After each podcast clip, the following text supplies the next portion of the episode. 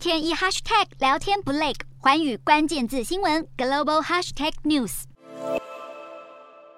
土耳其跟希腊再次发生矛盾。土耳其二十八号表示，同为北约成员国的希腊在二十三号采取敌对行动，使用俄罗斯制的防空系统骚扰执行侦察任务的土耳其战机。好，土耳其国防部的消息人士就表示，希腊二十三号使用部署在克里特岛上的 S 三百飞弹系统锁定了土耳其的 F 十六战机，认为这不符合北约同盟的精神，这等同于。是在北约交战规则下的敌对行为，而针对指控，希腊国防部是完全驳斥，并表示希腊的飞弹系统从来没有锁定土耳其的战机。